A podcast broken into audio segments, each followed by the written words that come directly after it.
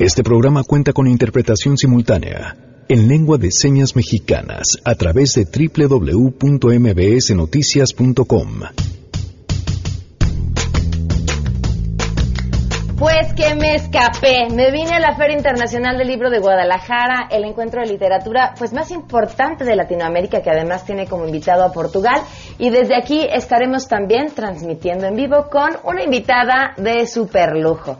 Además, el 4 de abril de este año les compartimos en este espacio pues uno de los casos trágicos que cuentan la historia del feminicidio en nuestro país, el de Graciela Cifuentes y su hija Sol, ambas encontradas en su domicilio el 15 de marzo, de marzo con múltiples señas de violencia.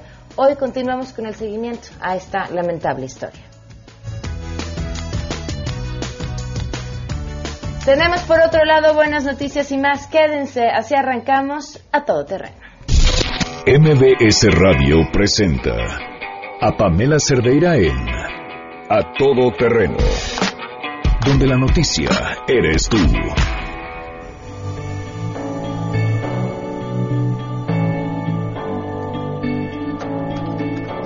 I've been reading books the legends and the myths, Achilles and his gold, Hercules and his gifts, Spider-Man's control, and Batman with his fists. Muy buenas tardes, gracias por acompañarnos en este jueves 29 de noviembre del 2018. Les recordamos nuestro segundo día en el que contamos ya con transmisión simultánea en lengua de señas mexicana a través de la webcam. Le agradezco enormemente a Noé Romero que ya esté a través de la transmisión y a la gente que nos ve desde la webcam también. Eh, gracias a todo el equipo de ingeniería y de MBS Internet porque se han puesto las pilas para que incluso yo no estando desde cabina podamos hacer esta transmisión en donde eh, pues Noé y yo les vayamos narrando en, a nuestra manera esta historia. Janine, ¿qué vamos a escuchar el día de hoy? Buenas tardes. Hola Pam, buenas tardes. Qué envidia ya desde la FIL. Y bueno, estaremos escuchando hoy música de Coldplay. Entonces, eh, que nos llamen, que nos pidan sus canciones. Abrimos con Something Just Like This. Muy bien, gracias Janine. El teléfono en cabina 5166-1025. El número de WhatsApp 55 33 32 95 85. Además, a todoterreno arroba mbs.com, Twitter, Facebook e Instagram. Me encuentran como Pam Cerdeira. Pues eh, hay un tema importantísimo desde el legislativo que tiene que ver con ampliar la prisión preventiva y le agradezco enormemente a Eduardo Ramírez Aguilar, presidente de la Comisión de Puntos Constitucionales, que nos acompaña vía telefónica justamente para hablar sobre eh, lo aprobado. Eduardo, ¿qué tal? Muy buenas tardes. Muchas gracias, Pamela. Eh, le agradezco mucho el espacio y saludo a todo el auditorio con mucho afecto. ¿Qué fue lo que se aprobó y cuáles fueron las razones para estas decisiones? Bueno, el, el tema es muy importante que se abordara dentro de la Comisión de Puntos Constitucionales esta iniciativa, que son tres temas que nosotros estamos eh, eh, impulsando. Uno que es el robo de hidrocarburos, petrolíferos y petroquímicos, que tiene que ver con el huachicol. Otro delito más que es el delito electoral y el de delito de hechos de corrupción. Eh, en todos estos, estos delitos, eh, evidentemente, como hoy se encuentra nuestra Constitución, solamente se señalan que habrá prisión preventiva en ciertos delitos que, que la Constitución propiamente nos va señalando. Nosotros estamos pidiendo la incorporación de tres delitos más y las bancadas parlamentarias traen la petición de eh, incorporar otras figuras delictivas. Ha generado una fuerte eh, polémica al interior porque el, proce el proceso eh, penal adversarial, el, el sentido es que exista el principio de presunción de inocencia. Sin embargo, si revisamos el tema socialmente, nos vamos a dar cuenta que son los temas que la sociedad le lastiman, le ofenden y por eso precisamente estamos legislando en esta materia tan importante que se han incorporado otras cámaras haciéndonos la solicitud de tipificar el delito de robo de transporte en todas sus modalidades.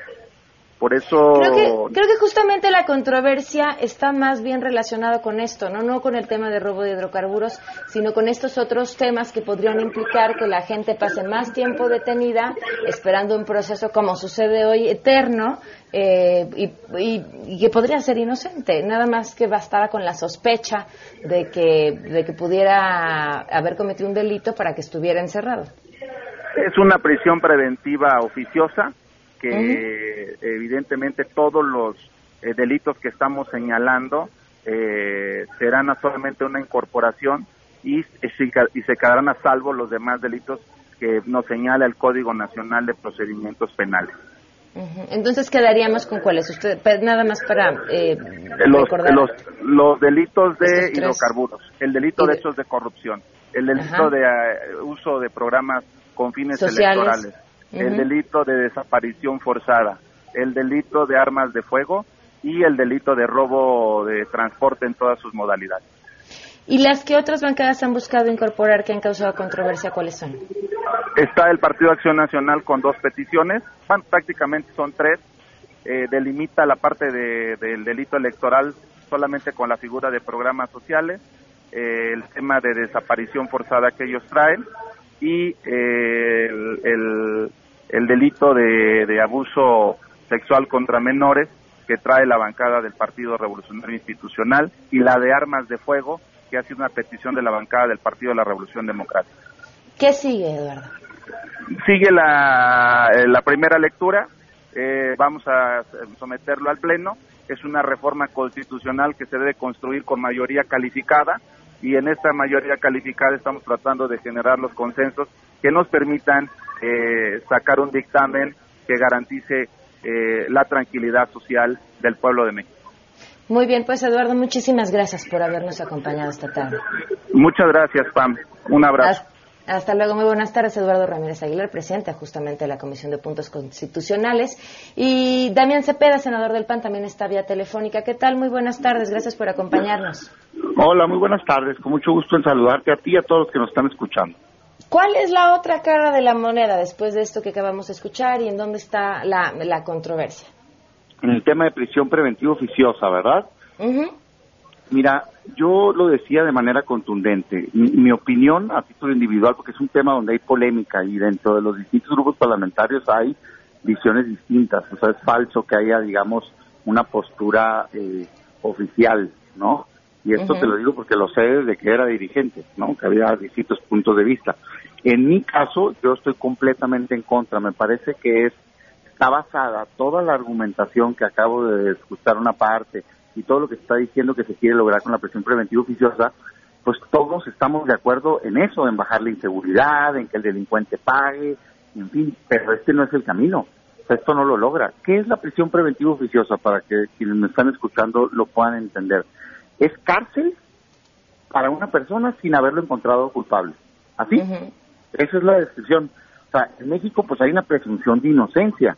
Te tienen que demostrar que eres culpable en un juicio. Imagínate nada más. Ah, bueno, la prisión preventiva oficiosa es te meto a la cárcel y todavía no te he probado que eres culpable.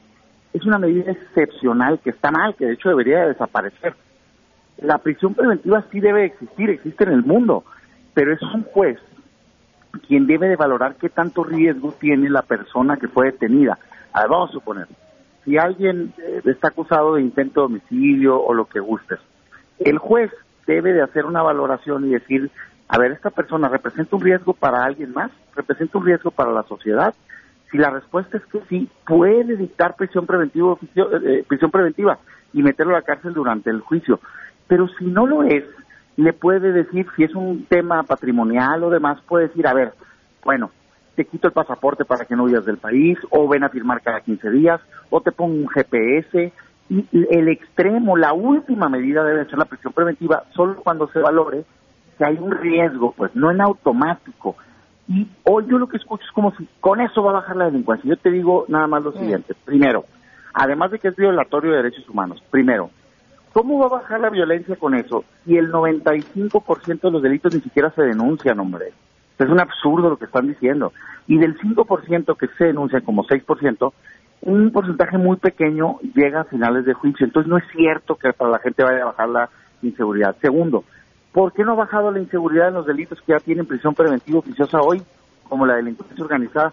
Porque no es una herramienta para combatir la inseguridad, es una herramienta para te meto a la cárcel sin probarte, punto, ¿no? Y luego veo, imagínate nada más que sin probarte te pueda detener alguien, meterte a la cárcel y luego un año después decirte, ay, ¿qué crees? No encontramos culpable.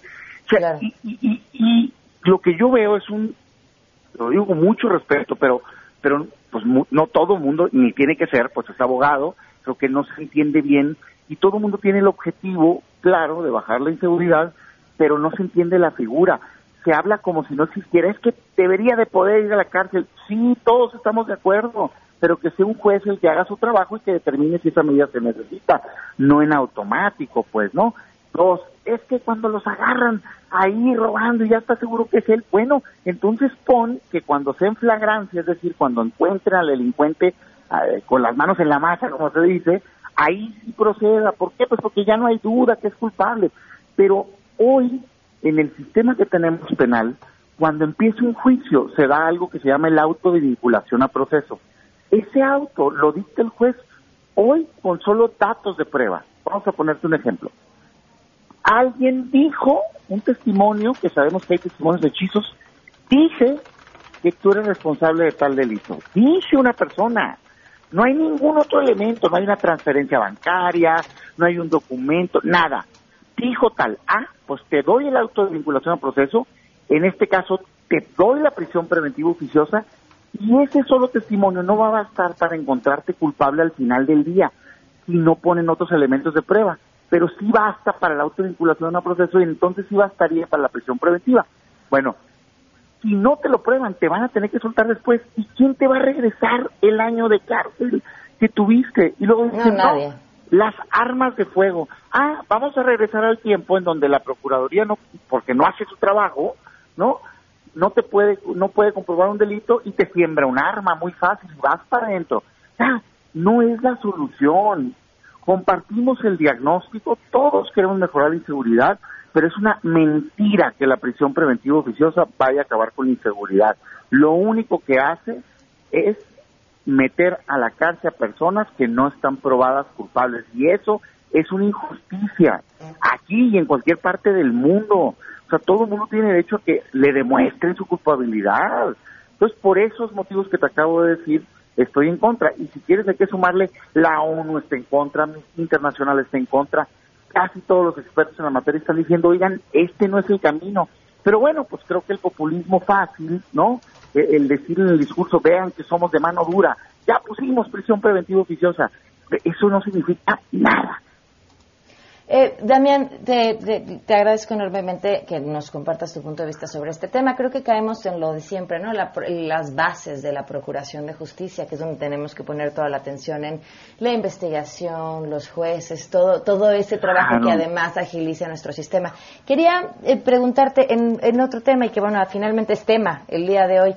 Eh, y desde ayer se pospuso la votación en el Senado sobre esta modificación que permitiría acceder a, Taibo al Fondo de Cultura Económica.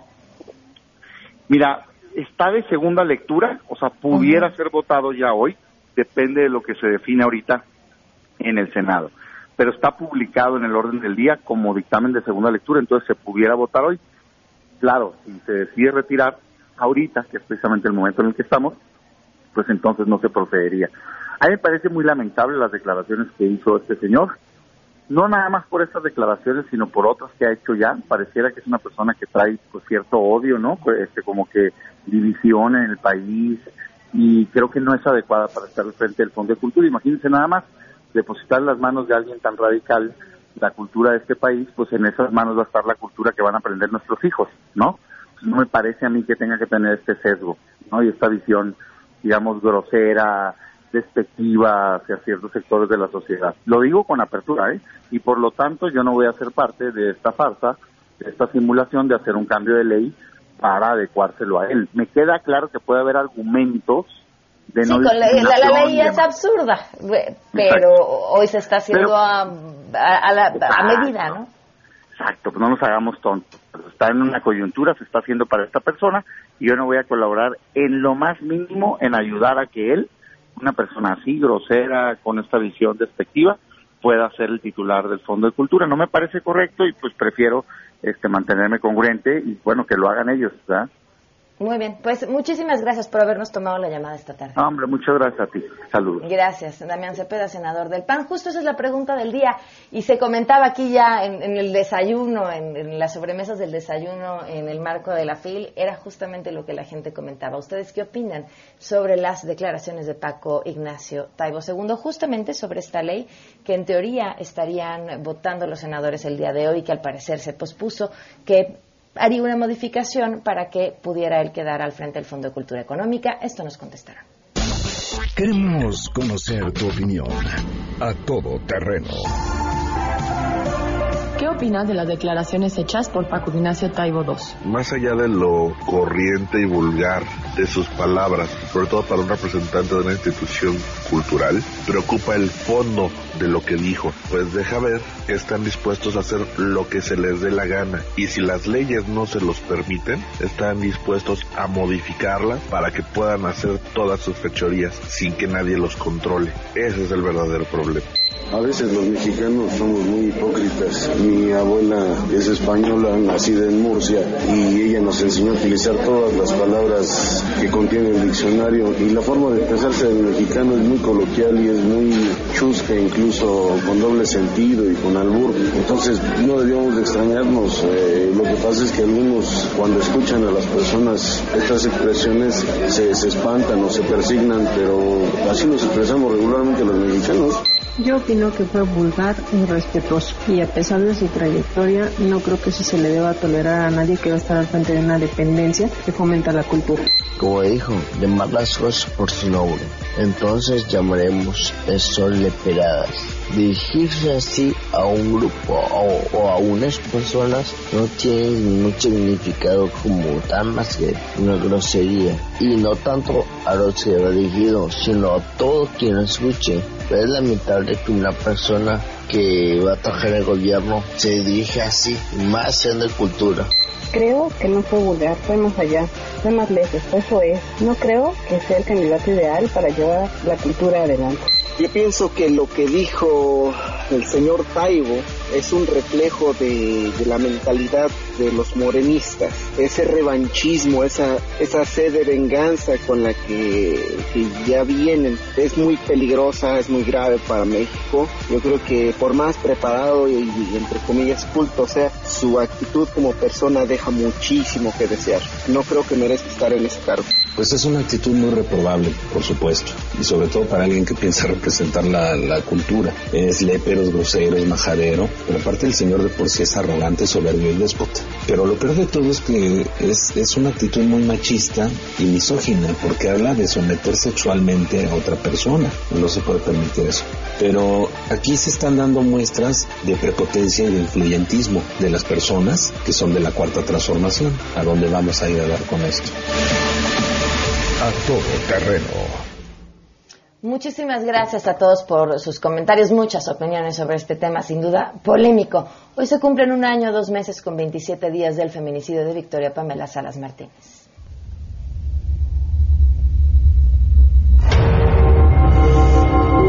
Y pedirle a las autoridades que hagan justicia, que de verdad trabajen. Ella no nos digan, queremos respuesta. Victoria, pues En este espacio seguiremos contando en espera de que tanto en el caso de Victoria como en todos los demás exista justicia. Y vamos con las buenas noticias.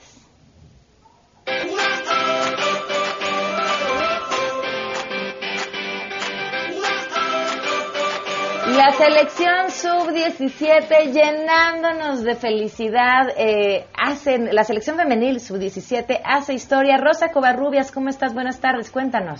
¿Cómo estás, Pan? Buenos días. Pues ya me agarraste para darte buenas noticias y eso me agrada mucho. Y la A mí también. y decir que pues es algo histórico porque es la primera vez que cualquier selección femenil llega a una final. Y qué mejor que sean estas jóvenes que no son mayores de 17 años, que apenas están iniciando su carrera. Muchas de ellas ya están en la Liga MX femenil, en equipos de la Liga MX femenil. Y bueno, con ese gol de Nicole Pérez desde el manchón penal, la selección mexicana venció 1 por 0 a Canadá y estará disputando por primera vez una final de un mundial. Este mundial se está llevando a cabo en Uruguay y bueno, pues México en busca de ese título estará enfrentándose a España el próximo sábado, así que a no perderles la vista a las niñas de Mónica Vergara que seguramente pues pondrán en alto a la selección mexicana y obviamente al país. Ya hicieron historia, ya están del otro lado, pero bueno, Mónica Vergara lo ha mencionado, desde antes de partir al Mundial, quieren trascender, quieren hacer algo histórico y si el próximo sábado se llevan el título PAM, bueno, pues más allá de hacer historia y llegar a, la final, estarán consiguiendo algo que ninguna selección femenil ha logrado, que es obviamente un título internacional. No, bueno, hasta chinita me puse, seguramente lo conseguirán, Rosa, y estaremos al pendiente. Gracias por compartirlo y yo estoy segura que tú nos vas a volver a dar la siguiente buena noticia. Me parece perfecto, Pam. Un abrazo. Que estés muy bien, un fuerte abrazo y saludo también hoy combo de buenas noticias a Marcos Ariel Rossi, director artístico de la compañía eh, Foramen Ballet. Gracias por estar con nosotros, Marcos. Muy buenas tardes. Hola, ¿qué tal, Pamela? Buenas tardes. Cuéntanos, Marcos, ¿a dónde nos vas a invitar? ¿Qué están preparando? Eh, los voy a invitar a la sala Covarrubias en la UNAM el viernes 8, sábado 7 eh, perdón, el próximo fin de semana, el viernes a las 8, sábado a las 7 horas y domingo a las 6, el 7, 8 y 9. Y, además de 7 y 8 y 9, claro. ¿Qué es lo que vamos a ver? Van a ver danza contemporánea, eh, una obra de mía, interdisciplinaria, teatro físico, se llama Gesto Animal. A ver, eh, para quienes eh, somos ajenos al tema de la danza, ¿cómo explicarnos lo que se va a estar viendo en escena? ¿Qué es lo que se representa? ¿Cómo es la danza contemporánea? Bueno, la danza contemporánea es eh, un lenguaje abstracto, digamos, es el cuerpo diciéndose desde el movimiento. Nosotros abarcamos el movimiento desde el aspecto técnico y el aspecto metafórico, que digamos es el que se, se acerca a lo teatral. Eh, es una obra de gran formato donde son siete escenas, siete relatos sobre lo animal, sobre lo gestual animal. Eh, la premisa que nosotros tenemos es que para el hombre lo más natural es lo animal. Entonces son siete relatos, cada uno es diferente de otros, donde se plasma, digamos, todas estas relaciones humanas, eh, hasta qué límite, qué es lo que tocan y qué es lo que podemos eh, como pasar y sobrellevar, de lo humano a lo animal. Pues estaremos al pendiente este 7, 8 y 9 de diciembre en la sala Miguel Covarrubias en el Centro Cultural Universitario. Muchísimas gracias por la invitación y mucho éxito. Bueno, muchísimas gracias a ti por la entrevista. Es una coproducción de Foramen y el Centro de Producción de Danza Contemporánea y queremos agradecer al FONCA, Fondo Nacional para la Cultura y las Artes, y a la UNAM, bueno, y a todos ustedes que nos dan este, el espacio para poderlo difundir. Que estén muy bien, Marcos. Muy buenas tardes. Gracias a Dios. Hasta luego. Vamos, vamos a una pausa y regresamos de volada a todo terreno. Si te perdiste el programa A Todo Terreno con Pamela Cerdeira, lo puedes escuchar descargando nuestro podcast en www.noticiasmbs.com. Pamela Cerdeira regresa con más en A Todo Terreno, donde la noticia eres tú. Marca el 5166125. Feminicidio en México. No las dejes invisibles. A Todo Terreno Respirar para sacar la voz, despegar tan lejos como una Continuamos a todo terreno, son las 12 con 35 minutos. Le agradezco a Noé Romero, nuestro intérprete del día de hoy de lengua de señas mexicana, que ustedes pueden ver a través de la webcam, a través de www.mbsnoticias.com. El Este caso que estremeció a la Ciudad de México, el de Graciela y Sol Cifuentes, estas dos mujeres asesinadas en su propio hogar, y que, bueno, pues fue mal manejado de pies a cabeza, y que hace no mucho las autoridades informaron que habían detenido a uno de los personajes eh, ligados a, a este tema, el principal sospechoso. Le agradezco a Mario, familiar de estas dos mujeres de Graciela y Sol que nos acompaña vía telefónica. Mario, ¿cómo estás? Muy buenas tardes. ¿Qué tal? Buenas tardes, Pamela. ¿Qué ha pasado, Mario?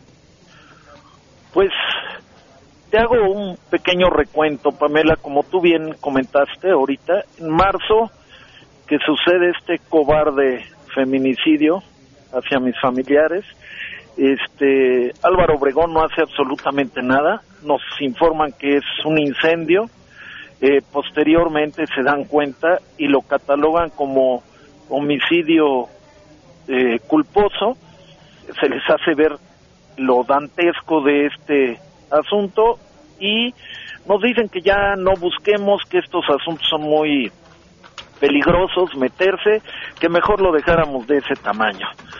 Eh, evidentemente no nos quedamos quietos, hacemos ruido y al poco tiempo el jefe de gobierno, José Ramón Amieva, nos apoya porque así hay que decirlo, él y su equipo nos reciben y, y nos brinda todo su apoyo este pues para darle celeridad a este asunto.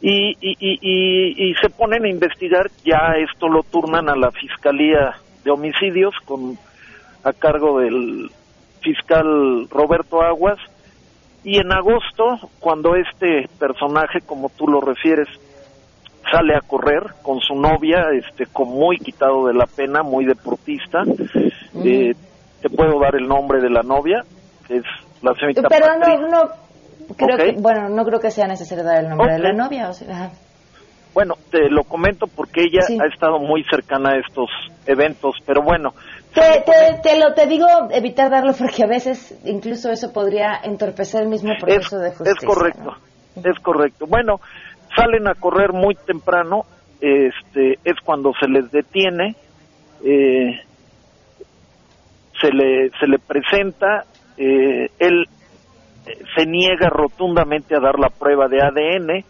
misma que se encuentra en, en Grace, en sus uñas, que no, que vulneran sus derechos humanos, que cómo le van a hacer la prueba.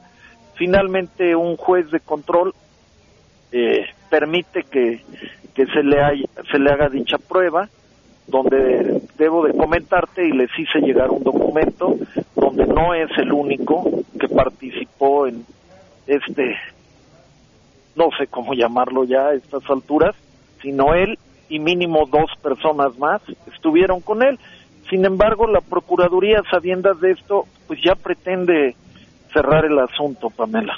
¿Qué, ¿Qué, es lo que les han dicho, sabiendo ustedes que hay dos personas y si ustedes, o dos personas más por lo menos, y si ustedes tienen identificadas a estas dos personas?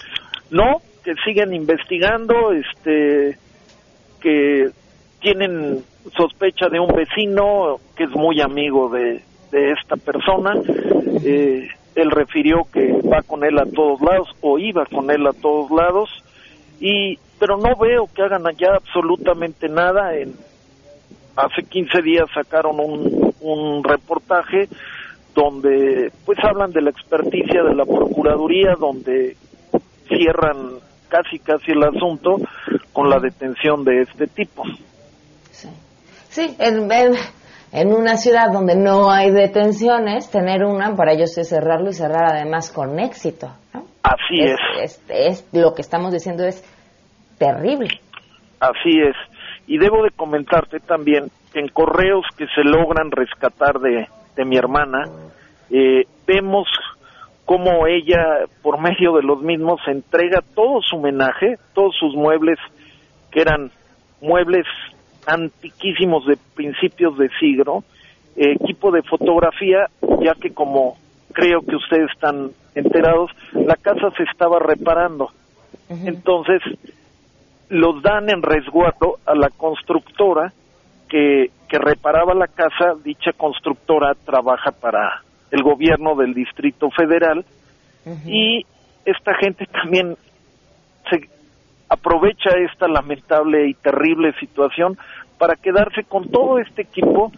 Este, se presenta nuevamente la denuncia, todos estos muebles y esta constructora Condesa, que así se denomina, este el propietario, un señor de, de nacionalidad inglesa y mexicana, se presenta a decir que él no se quedó con nada, se demuestra con correos que sí los tienen, pero bueno, su argumento es que él es amigo del procurador y que a él no le tocan un pelo, ya que él tiene obra a lo, a lo canijo aquí en esta Ciudad de México y efectivamente nada más se presentó a rendir su declaración en calidad de testigo una sola vez este señor. Ah, Otra pues cosa, habrá, habrá, que investigar más sobre este personaje. Sí, sí, sí, porque yo a él lo involucré directamente hasta con los hechos, porque pues se quedó con una millonada de cosas de la noche a la mañana esta persona. Eh, debo decirte que él tenía herramienta ahí que nunca se presentaron a, recoger, ni les interesó, ni, ni mucho menos. ¿eh? Mario, pues eh, te estaremos al pendiente y como siempre lo sabes, los micrófonos de este espacio están abiertos para saber qué pasa con, este caso. Viene una nueva administración, esperemos esta nueva administración decida sí hacer las investigaciones que tienen que hacerse en este y todos los casos. Claro que sí, yo por medio de ustedes sí le, pediría al, nuevo gobierno, a, a, la doctora Ernestina Godoy, a la doctora Claudia Sheinbaum, que, que vean lo sensible de esta situación, de este, de este asunto, de que quedan gentes afuera que en cualquier momento pueden lacerar y desgraciar vidas, como lo hicieron con la nuestra, y que por favor cerremos este asunto como debe de ser y, dar la justicia que creo que es lo, lo menos que ellas se merecen. Sí, sí, sin duda. Mario, muchas gracias por habernos acompañado esta tarde. Estoy a tus órdenes. Y estaremos al pendiente de este caso. Vamos a una pausa y continuamos a todo terreno. Queremos conocer tus historias. Comunícate al 5166-1025. Pamela Cerdeira. A todo terreno donde la noticia eres tú. Volvemos. Pamela Cerdeira está de regreso en A Todo Terreno. Únete a nuestra comunidad en facebook.com, diagonal Pam Cerdeira. Continuamos.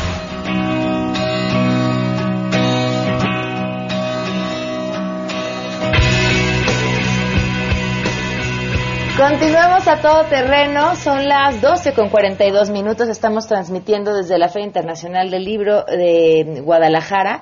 Y me, bueno, estoy feliz de que me acompañen dos mujeres súper interesantes y les voy a dar el preámbulo del primero de los libros de los que vamos a platicar.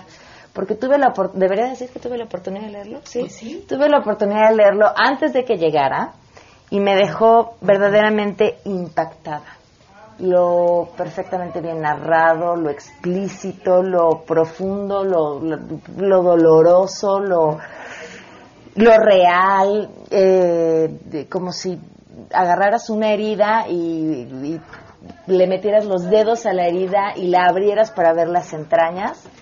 Todo esto en una novela juvenil cuyo título es No es no, no es no, y que habla acerca de uno de los males más comunes y poco tratados en, nuestro país y en el mundo, el abuso sexual. Le doy la bienvenida a Valeria Leduc, editora de Urano. Gracias por estar aquí, Valeria. al, al contrario, Pamela, muchísimas gracias por invitarme a tu programa. Siempre es un placer estar contigo. Cuéntame de dónde nace la idea de traer esto, porque es una serie de libros que además me comentabas es un éxito en Canadá y que vamos a tener ya aquí en México próximamente. Tenemos en la FIL, pero en librerías todavía tardará algunos meses en llegar. Así es, este, bueno, es una colección que se llama Tabú, viene de Canadá y la lanzamos ahorita con los dos primeros títulos. El primero llamado No es No, que es del que vamos a platicar ahorita. El segundo se llama Tomar y manejar, morir o vivir. Ok. Y a la hora que decides, vamos a traernos esta historia y vamos a compartirla para chavos, ¿no tienes ¿cómo llamarlo? Pues dudas de decir, a ver, la historia. Es que de verdad, se lo digo al público en serio, yo pocas cosas tan fuertes he leído y más si tomamos en cuenta el público al que va dirigido. Me parece vital que lo lean. pero me parece también de esos libros que a cualquier chavita que vean en la secundaria con el libro en mano o en la prepa, es probable que la maestra diga, ay, ese libro no lo puedes traer aquí. Sí, la verdad es que sí. Yo, yo, bueno, mi temor sería un poco que se convirtiera como en un libro de closet, ¿no? Como que no te atrevas a que te lo vean. Este, pero creo que es un tema importantísimo que hay que poner en la mesa. En primer lugar, habla del abuso sexual. Este, y bueno, cuando nos enteramos de las cifras de abuso son alarmantes, la verdad de las cosas. Eh, un estudio de la Universidad de Barcelona revela, un estudio del 2009, o sea que ya tiene tiempo, revela que más o menos un 20% de las mujeres y un 8% de los hombres serán abusados antes de los 18 años. Y estas cifras no se acercan a la realidad, tomando en cuenta que muchísimos casos nunca se reportan. Muchos, muchos casos permanecen en la oscuridad. Entonces, la idea de este libro, la verdad es que es poner un tema así de fuerte y así de doloroso, ponerlo en la mesa y poner la discusión en la mesa. Y narrado desde la visión de un adolescente que lo está viviendo con, con toda su crueldad, con autoridades que te dicen, seguro que traías, este, cómo ibas vestida, este, te sugiero que no denuncies porque mira, si denuncias no les va a pasar nada, es un problema, estás segura que te quieres meter en esta bronca de denunciar, es crudísimo. Es fuertísimo en primer lugar porque muchas veces a las víctimas no se les cree efectivamente, pero no se les cree además desde sus familias porque si tomamos en cuenta que muchos de los casos de abuso son perpetrados por personas conocidas, muchas veces por familiares o por maestros o por amigos de la familia. Es raro si, si llega a pasar que sea un perfecto desconocido, pero la mayoría de los casos son personas muy cercanas al niño o al adolescente. Es, esto lo hace terrible y hace además que el secreto se perpetúe. Pero una de las cosas que acabas de decir creo que es vital y creo que es lo más importante que este libro pone sobre la mesa y es la llamada cultura de la violación justamente eso que decías, cómo ibas vestida o qué estabas haciendo tú para provocarlo. Como que la culpa recae en la víctima y no en el perpetrador. Y bueno, esto hace que sea un crimen todavía más espantoso. Y vale la pena además contarle al público que es una novela que no puedes soltar, que está muy bien escrita y que, y que es una novela en la que los personajes se quedan contigo. Yo me preguntaba si dárselo a mi adolescente para que lo leyera y, y sin dudarlo fue sí, porque como literatura le va a encantar y sí, porque hay focos rojos que puede ver en esta historia, ¿no? La literatura te permite, lo que voy a decir es terrible, pero es así, te permite atravesar por una violación y sobrevivir de ella, ¿no? Pasar por las cosas más terribles y a la vez quedarte con la experiencia sin haberlos vivido en carne propia y, no lo dude. De verdad, felicidades, es un liberazazazazazo qué bueno que te gusta. Este, creo que sí es un libro que deberían de leer las, las niñas y sobre todo los chavos. Creo que también para los chavos es bien importante poder ponerse en los zapatos de alguien que vive eso, ¿no? Sí, sí, sin duda. Muchísimas gracias. Búsquenlo, se llama No es No y lo pueden encontrar, todavía no sabemos a cuándo en librerías, pero por lo pronto en la FIL, ¿verdad? En la FIL está en el stand de Urano, que es en el pasillo F8. Perfecto, muchísimas. Y ahí vamos, ah, yo voy a estar en el otro, ¿verdad? En el Uranito, ¿dónde está? Uranito está en Fil Niños. En Fil Niños, ahí nos vamos a ver más adelante el día de hoy y el día de mañana. Y nos acompaña también Alejandra Llamas, quien trae libro nuevo bajo el brazo, Libérate se llama, Sana lo que te ata para vivir en plenitud. Bienvenida Alejandra, ¿cómo estás? Bien, feliz de estar contigo, encantada de, reunirnos una vez más. ¿De qué se trata este libro? Cuéntanos. Este libro habla de la vergüenza y, la vergüenza desde un punto de vista que nos entierra mucho nuestro lenguaje es vivir con la premisa de que hay una falla en nosotros y por lo tanto no nos sentimos suficiente o capaces o merecedores, no ponemos límites, vivimos muy enterrados en un desamor. Y de ahí salen muchas de nuestras no acciones, sino más bien reacciones que serían eh, esta autocrítica, adicciones, eh, corregir nuestro físico de manera compulsiva, eh, inseguridad crónica. Y es algo que ha regido mucho nuestra, nuestra conversación cultural y social ya desde hace muchos años y nos la hemos heredado esto de, de, generación en generación. Y el libro identifica cómo aparece esto en nuestra cultura, en nuestra familia, en nuestra religión a veces, en nuestra sociedad y cómo erradicarlo de nuestro interior para poder sentirnos plenos. ¿Qué origina la vergüenza? Pues la vergüenza tiene muchas, eh, pues muchas vías, ah, digo, como menciono, desde la religión, la culpa, el pecado, la sexualidad, el ser mujer, los estereotipos, el no vernos de determinada manera, todos estos premios del exterior, de lo que significa el éxito. Entonces, eh, vivimos en, en, sociedades que vivir avergonzado de la persona que somos es, es, es un común denominador. Encontramos entonces todas las herramientas para echar para atrás, porque tú hablas de, de la vergüenza como parte de una serie de prejuicios que traemos por diferentes lugares, pero si echamos para atrás la vergüenza, para encontrarnos, aceptarnos y demás, podríamos echar atrás también muchas otras cosas que nos estorban. Claro, porque como que la vergüenza sería, en una tabla de conciencia, la vergüenza es la frecuencia más baja, ¿no? Que nos, nos habla el doctor David Hawkins, que tiene 20 de vibración. Muy por encima está, como primo hermano, está la culpa, es cuando vivimos culpándonos o culpando a otros. En este, cuando vivimos en esta, que es una conversación, ¿eh? porque es, eh, todo se elimina cuando eliminamos la conversación, pero la conversación está tan arraigada a nivel inconsciente que hay que hacerla consciente para desterrarla en nosotros. todos los, somos seres completos.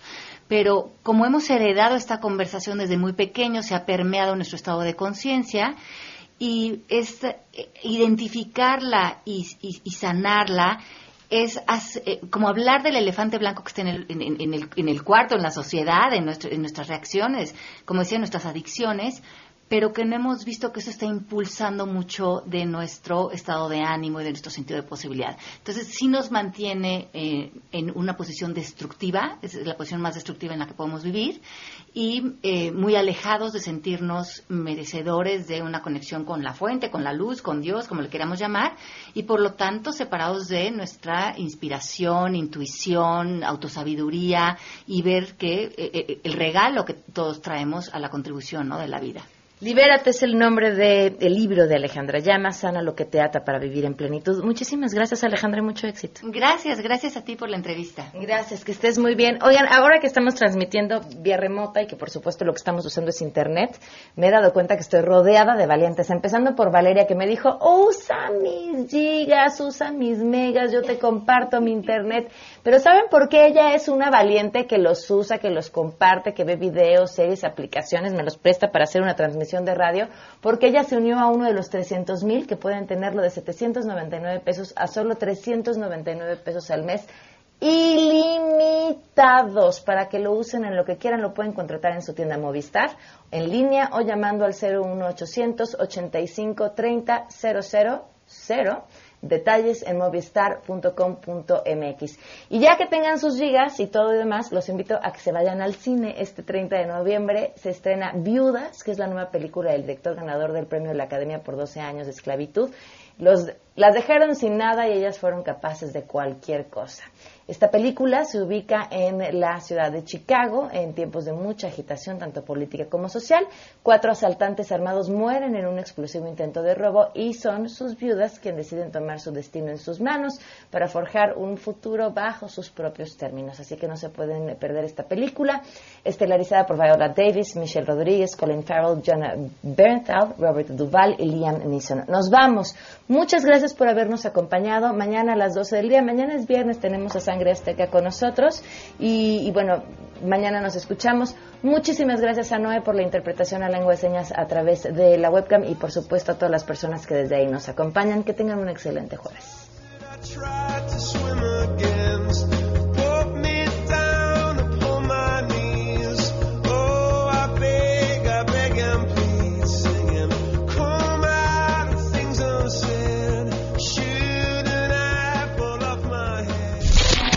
MBS Radio presentó a Pamela Cerdeira en A Todo Terreno. Te esperamos en la siguiente emisión, A Todo Terreno, donde la noticia eres tú. MBS Radio, en entretenimiento, estamos contigo.